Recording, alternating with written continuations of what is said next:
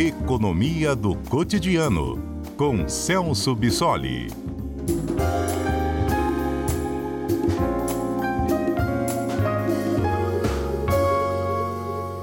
Celso Bissoli é doutor em economia e às quartas-feiras nos ajuda a entender o noticiário econômico. Por exemplo, estou lendo aqui notícia: contas públicas registram superávit de 20 bilhões em julho, recorde para o mês, dados do Banco Central. O que, que eu concluo, professor? Nossa, estamos com um controle fiscal.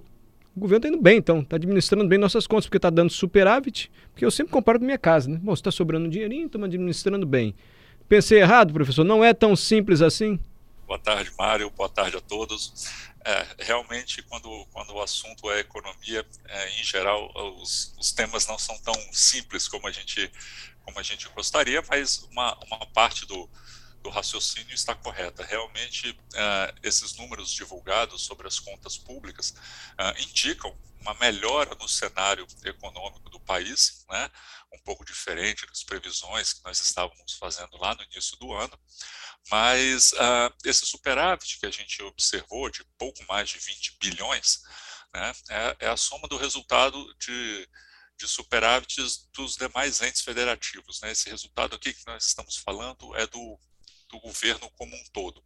O governo central, né, o governo federal, teve aí esse saldo positivo de pouco mais de 19 bilhões. Os estados e municípios também tiveram um superávit de quase 2 bilhões de reais. Somente as estatais que tiveram resultado um pouco negativo nesse período, de quase 1,3 bilhão de, de reais. Né? Ah, o que, que isso significa? Esse resultado positivo mostra simplesmente que nesse mês agora de julho, nós conseguimos arrecadar mais né, do que as despesas que o governo tem uh, nesse mesmo mês de julho. Mas aqui nós estamos falando do superávit primário, né? esse resultado positivo uh, é utilizado no conceito primário, porque nessa conta uh, a gente não está considerando o pagamento dos juros da dívida. E é por isso que esse resultado está aparecendo para a gente como positivo. Ou seja, o que o governo arrecadou superou as despesas, sem incluir depois as despesas que nós teremos com pagamento de juros, o que faz com que o nosso resultado né, no acumulado acabe sendo deficitário. Professor, Mas, então, só para eu entender bem, eu posso concluir então, quando o governo aumenta a taxa básica de juros, ele compromete o seu próprio ajuste fiscal? Ele compromete o controle das próprias contas, porque é o juro que ele mesmo vai pagar? Exatamente. É, esse... O governo, o Banco Central que aumenta a taxa de juros, porque teoricamente o Banco Central tem autonomia para fazê-lo, não é isso? Sim, sim, é, exatamente. Uh, é esse que é o grande problema que, que está envolvido nessa discussão sobre o descontrole do gasto público e, e do endividamento uh, do setor público, porque ao fazer isso, né, é, ao fazer com que as despesas aumentem mais do que as receitas, o governo precisa se endividar para custear todos esses gastos. E o problema é que, ao contrair essas dívidas, né, o governo vai ao mercado para poder financiar essa dívida e né, remunera essa dívida justamente né, com os títulos públicos lá que são atrelados à Selic. E esse que é o grande problema, porque é, enquanto persistir esse descontrole fiscal, por mais tempo o governo precisa rolar essa dívida e, em muitos casos, né, rolar uma dívida cada vez maior ano a ano. Isso significa que, com o tempo, uh, o governo precisa uh, aplicar taxas de juros cada vez maiores, justamente para atrair investidores que possam financiar essa dívida. Né? Então, aqui a gente acaba ficando numa situação complicada, porque se de um lado a gente não controla essa parte fiscal, né? Do outro, a gente tem esse impacto gerado pela dívida. Então, mesmo que a gente observasse um controle da inflação, por exemplo, permitindo que o Banco Central pudesse trabalhar com taxas de juros um pouco menores, né, uma pressão muito grande não estaria vindo justamente desse processo inflacionário, estaria vindo da, do endividamento do setor público. Então, é, esse é um grande dilema que o governo tem e às vezes as pessoas têm um pouco de dificuldade de entender por que, que essa ampliação de gastos exagerada em alguns momentos pode cobrar uma conta muito alta lá na frente, né, porque é quando vem uh, o custo de rolar essa dívida ao longo do tempo. Entendi, entendi. E agora, é comum a gente ter superávit assim? mesmo que seja o primário antes de descontar os juros da dívida, ou é uma notícia que chama atenção?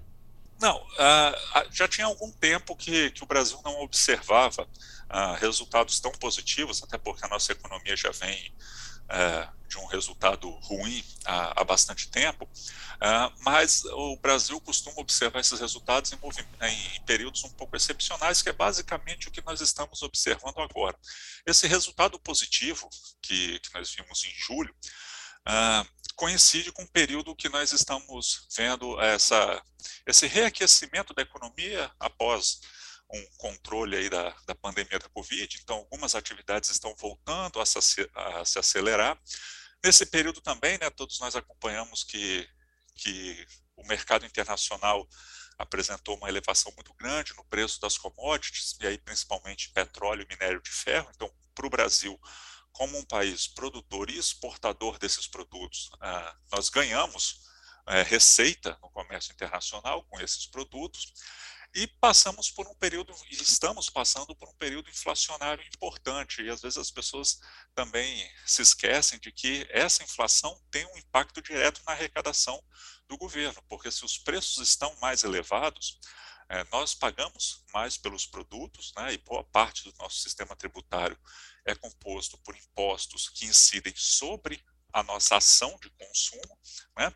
e também nesse momento inflacionário as empresas arrecadam mais, né? e portanto também pagam mais impostos em cima disso.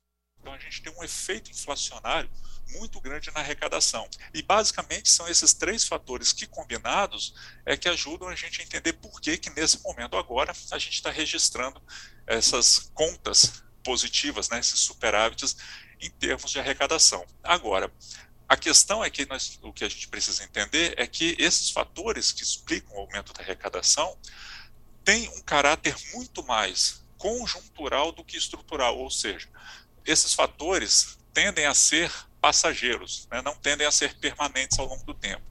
Por que, que isso é importante numa discussão sobre economia?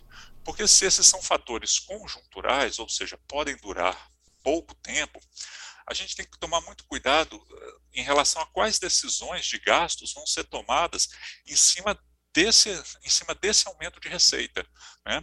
Nós estamos vendo aí, claro, né, algumas medidas que o governo tem, tem, tomado, inclusive até propostas que candidatos têm feito é, em relação a gastos né, para o ano que vem, por exemplo, de permanência do Auxílio Brasil no valor de 600 reais, o que implicaria né, num gasto de mais de 60 bilhões a mais por ano no orçamento, né? Só que muitas dessas previsões estão sendo feitas em cima desse resultado positivo momentâneo.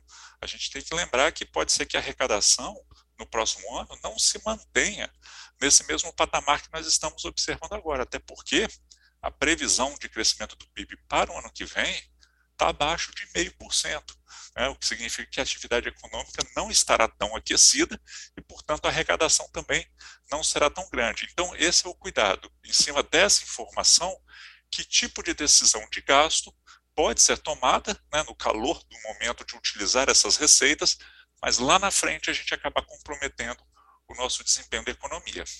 Obrigado, Celso, pela participação aqui no CBN Cotidiano. Eu que agradeço, Mário, e até a próxima quarta. Até a próxima quarta.